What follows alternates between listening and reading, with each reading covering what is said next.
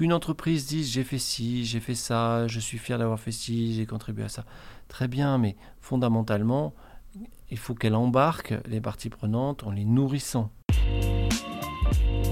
Le podcast, le rendez-vous expert du Crédit Agricole.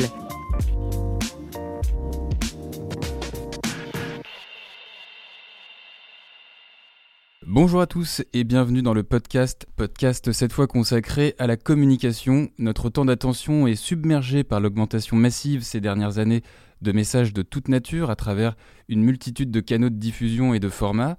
Alors comment fait-on pour se démarquer, améliorer la portée des actions en communication de son entreprise? À un moment où le monde produit en moyenne 29 000 gigaoctets par seconde. Denis Marquet, vous êtes l'invité de ce podcast et directeur de la communication de Crédit Agricole SA. Bonjour à vous. Bonjour, merci euh, de me recevoir dans vos studios. Ne soyez pas timide, Denis, je vous en prie, rapprochez-vous du micro, ah. les auditeurs vous entendront mieux.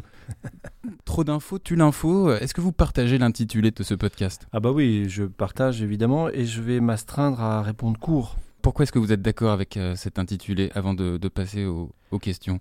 Parce qu'aujourd'hui, euh, à force de vouloir euh, tout savoir, on ne sait plus grand-chose. Et donc, les entreprises sont des grandes émettrices d'informations et je me demande si c'est toujours très efficace. On va creuser le sujet. Vous travaillez dans la communication depuis plus de 20 ans. Comment est-ce que Internet, dans un premier temps, les réseaux sociaux, dans un deuxième, sont devenus des supports de communication indispensables à la communication des entreprises? D'abord parce qu'ils accompagnent la mobilité euh, euh, de chacun, mais ils ont, euh, permis, ils ont accéléré, beaucoup contribué au bien ou au mal, entre guillemets, mais à l'instantanéité, à l'interactivité, à l'accessibilité. Et donc ils ont transformé tout ça parce que finalement, le papier était beaucoup plus long, beaucoup plus à froid, et donc ils ont permis ces traitements extrêmement rapides. Et donc, euh, ils ont fondamentalement transformé la communication. Hum, qu'est-ce que vous mettez derrière les mots euh, interactivité, accessibilité? Bah, L'accessibilité, c'est justement cet accompagnement de la mobilité qui est finalement de pouvoir permettre à tout moment euh, à chacun d'être informé sur un sujet, sur son entreprise, qu'on soit collaborateur, qu'on soit client, qu'on soit partie prenante. Et donc, cette instantanéité, elle est, et cette accessibilité, elle est le fruit de la technologie et donc la, communication ne pouvait pas être euh, en dehors de ce chemin. Aujourd'hui, comment euh, est-ce qu'une marque appréhende cette part de schizophrénie qui est induite dans le besoin de communiquer, à savoir je participe à la saturation du temps d'attention et j'essaie malgré tout de faire moins et mieux? Je suis pas sûr en score que les entreprises, très honnêtement, elles essaient de faire moins, mieux oui, mais pas encore moins. Et justement, moi, c'est un de mes grands chevals de bataille, qui est vraiment de dire, il faut que nous peut-être nous essayons dans les entreprises d'exprimer un peu moins en permanence des preuves, tout le temps des preuves, dire on fait ci, on fait ça, mais euh, on oublie souvent d'exprimer euh, la vision de notre, de la finalité, ou en tout cas les raisons fondamentales de euh, ces actions. Finalement, on n'a pas forcément besoin de tout exprimer aux gens, mais que les gens, quand on l'exprime, cette preuve-là, ils se disent, bah oui, évidemment, évidemment que cette entreprise fait ça. Je ne le savais pas, mais c'est évident. Au Crédit Agricole, par exemple, on a une fondation euh, pour le patrimoine depuis 40 ans. Mhm. On a soutenu... Euh, la fondation euh, Crédit Agricole Pays de France. France, absolument. On a soutenu plus de, plus de 1400 projets. Évidemment, c'est impossible que les gens sachent les 1400 projets qu'on a soutenus. Mais en revanche, expliquer pourquoi nous avons une fondation pour le patrimoine qui, depuis 40 ans, investit autant dans la rénovation du patrimoine de nos territoires. Ça, c'est important et que après ils se disent bah oui évidemment on a soutenu ce, ce bâtiment, ce, cette histoire, euh, cette œuvre collective. Les 1400 preuves ne se retiendront jamais. La finalité, oui. Puisque le temps d'attention euh, se raréfie, on peut penser que l'écrit et la lecture sont amenés à prendre de moins en moins de place, faire moins, faire mieux en communication, est-ce que ça passe inéluctablement par l'image et la vidéo au détriment de l'écrit? Alors, euh, le pendant de la digitalisation, c'est pas forcément euh, l'écrit aujourd'hui, mais je pourrais y revenir euh, dans des questions de d'internautes. Mhm. c'est en fait le sujet, c'est l'événementiel face au digital. C'est-à-dire que le digital, il a beaucoup éloigné les individus. Le papier a une matérialité qui est plus forte. Et donc en fait, le passage du digital, c'est aussi le passage de l'événementiel, de la rencontre. Concernant la question propre sur l'écrit, c'est pas la vidéo ou l'image qui a remplacé l'écrit, c'est que l'écrit, il est, il est trop long. Et donc on peut très bien passer par des écrits très courts, très informatifs. Les réseaux sociaux, c'est beaucoup d'écrits aussi. C'est vrai que c'est beaucoup de vidéos. En plus court.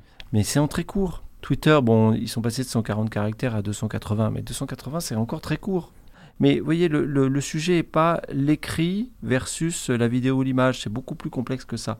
De toute façon, il faut que ce soit court. Avant, on faisait des vidéos de 5 minutes. Après, on a fait des vidéos de 3 minutes. Maintenant, si vous faites une vidéo supérieure à une minute, les gens zappent. La problématique n'est pas concentrée uniquement sur l'écrit, l'image, la vidéo, c'est le temps d'attention qui diminue. Ce qui est sûr, c'est que le constat, c'est qu'il y a une réduction euh, du contenu des formats, que ce soit à la fois sur la vidéo et l'écrit, qui s'est réduit compte tenu de l'augmentation des flux de messages. Le défi du temps d'attention pour euh, un communicant en entreprise, c'est une question euh, de fond et de format à revoir constamment? Ah bah Ça, c'est tous les jours.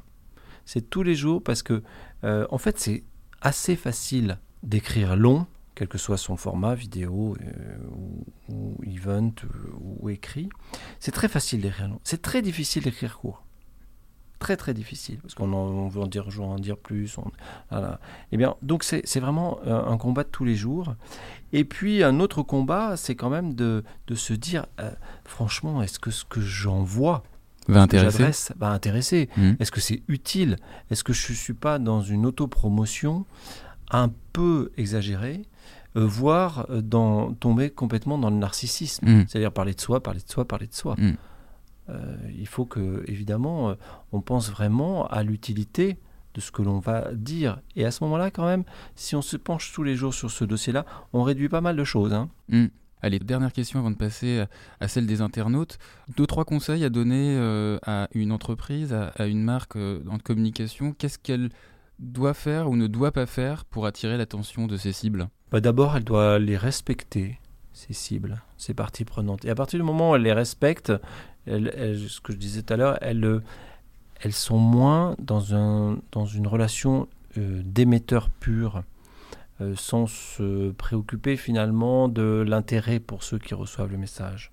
Ça, c'est le premier respect qu'elle doit avoir, c'est sur ces, sur ces fameuses parties prenantes, sur ses cibles. Et le deuxième, c'est de toujours respecter ses valeurs, ses valeurs d'entreprise, euh, les valeurs d'éthique, les valeurs de loyauté, qui font que on ne va pas au-delà pour attirer l'attention de ses propres valeurs. Allez, on passe aux questions euh, des internautes. Avant de vous les soumettre, je dois dire que les questions ont été très nombreuses. Et donc, euh, je m'excuse par avance auprès de certains internautes si toutes ne sont pas posées. On commence cette série de questions avec une question de Fabien qui demande Ne pensez-vous pas que les marques ont souhaité devenir des médias sans avoir forcément d'engagement et de preuves à faire valoir? Alors, d'abord, merci Fabien pour cette question. En fait, oui, ça c'est possible. En revanche, manquer de preuves, non. Ça, euh, justement, je pense qu'il y a un peu trop d'excès de preuves. Euh, souvent, on me dit oui, mais on ne peut pas dire ça si on n'a pas des preuves, mais je pense qu'on en a plein des preuves. En revanche, forcément, l'engagement, oui, ça, c'est autre chose. C'est-à-dire que dire notre conviction, dire notre engagement, dire notre pourquoi on le fait, mais dans un combat collectif. Et donc, à ce moment-là, on évite quand même beaucoup le narcissisme. Et les preuves, elles évitent pas tellement le narcissisme d'entreprise ou l'autre promotion excessive. L'autocentrage L'autocentrage, bien sûr, c'est un bon mot aussi. Et donc, euh, elles ont peut-être manqué d'expression de l'engagement, elles n'ont pas manqué de preuves. Deuxième question, euh, celle de François. Euh, l'infobésité n'est-elle pas due notamment au fait d'imposer le contenu aux cibles plutôt que d'offrir une expérience utilisateur personnalisée où chacun pourrait cibler et choisir ses informations? Oui, c'est vrai. Alors, dans la communication, on travaille sur ce point-là depuis beaucoup de temps. On n'a pas trouvé le, Saint Graal, fondamentalement. Moi, je pense qu'il y a des moments où, euh, il faut quand même être dans une stratégie de l'offre, pas simplement dans une stratégie de la demande. Euh, c'est-à-dire qu'à un moment, vos, vos cibles n'ont pas forcément conscience d'une information qui pourrait leur être utile, alors que et là, il faut savoir la pousser. Et donc, euh, donc, je dirais que oui à la personnalisation en fonction de ses intérêts, mais il euh, ne faut pas s'empêcher d'avoir une stratégie de l'offre des contenus de temps en temps en en poussant qui pourrait nous, nous, paraître très intéressant. Mais là, je reviens sur mon grand débat et ma grande conviction, c'est justement de juger de l'intérêt de mhm. cette information pour le public. Alors, deuxième question euh, de François, justement, quel est le, le positionnement du Crédit Agricole à l'heure de la digitalisation de l'information? Le positionnement du Crédit Agricole à l'heure de la digitalisation de l'information, c'est d'être dans, un, dans une approche qu'il a su et est, qui, qui, qui, est une vraie conviction euh, par ailleurs dans son, dans son activité, dans sa relation avec ses clients, c'est que c'est 100% digital et 100% humain. Et c'est pas qu'un slogan, c'est que euh, dans ma vision des choses, encore une fois, je l'abordais tout à l'heure, le complément du digital, c'est l'événementiel dans la communication, parce que nous devons créer la rencontre. Chez Mythique, ils ont compris que... Le site de rencontre. Le site de rencontre, ils ont compris une chose, c'est qu'il y avait, euh, certes, la digitalisation, les applis, euh, c'était très commode euh, par rapport à leur business model, mais que rien ne remplaçait une rencontre et que ça devait passer par la rencontre, mais que ces rencontres, elles pouvaient être très collectives, que justement, elles réduisaient certaines craintes. Et donc, du coup, vraiment, dans, dans les dispositifs de communication, plus ils sont digitaux, plus il faut savoir créer la rencontre. Et le, le communicant, c'est de plus en plus un médiateur, euh, une personne qui crée les occasions de lien. Hmm. Alors on continue cette série de questions avec euh, celle d'Emmanuel. Comment retrouver une dose et un format d'information assimilable et porteur de sens? Alors moi je suis plutôt pour euh, laisser la possibilité aux gens d'avoir une information extrêmement courte, une petite phrase. Et s'ils en veulent un peu plus, ils peuvent en avoir euh, différents niveaux. Ils peuvent aussi, euh, étape d'après, participer, échanger, partager.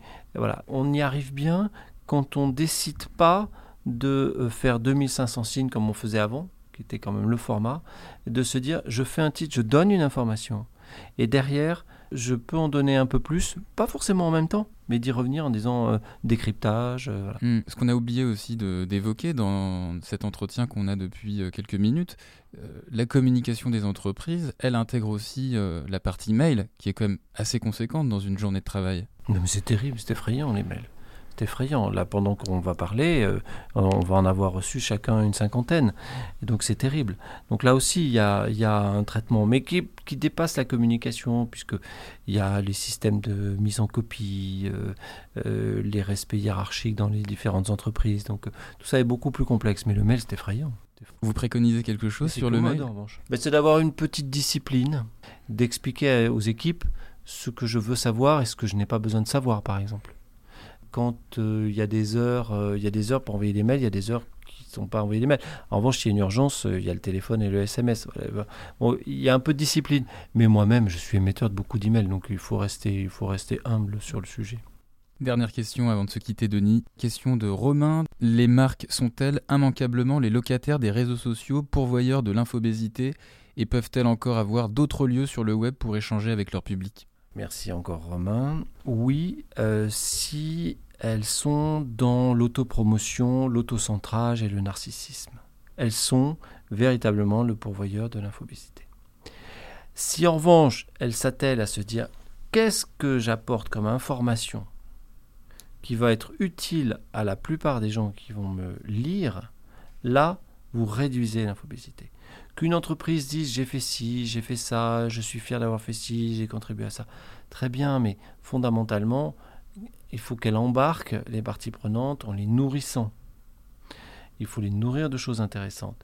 Et quand vous êtes un peu moins émetteur, un peu plus récepteur, voire complètement récepteur, vous réduisez sensiblement les informations que, que vous émettez. Hmm. Et sur la partie euh, prospective de, la question de Romain, est-ce qu'il y aura euh, d'autres lieux sur le web pour euh, les entreprises qui permettront d'échanger avec leur public? Les entreprises n'ont pas encore complètement ouvert des lieux d'échange, et notamment des lieux d'échange à la contradiction. C'est difficile. D'abord, on est souvent attaqué, qu'on trouve injuste, et on peut être souvent sur, ces, sur les réseaux sociaux euh, vraiment euh, être euh, au milieu d'une discussion où cherche, chacun cherche votre propre puissance de voix, choses comme ça. Mais si tout le monde se régule, si tout le monde a une, une attitude suffisamment éthique, on peut enclencher beaucoup plus les échanges. Et donc je ne sais pas s'il y a d'autres lieux, mais déjà les lieux, on pourrait les utiliser beaucoup plus. Mais il faut que chacun mette du sien. Denis Marquet, directeur de la communication de Crédit Agricole SA, merci. Merci à vous. C'est la fin du podcast. Vous pouvez retrouver cette interview sur notre page LinkedIn Groupe Crédit Agricole et notre page SoundCloud. Vous pourrez poser vos questions à nos prochains invités via notre page LinkedIn et Twitter. À très bientôt. Le podcast, le rendez-vous expert du Crédit Agricole.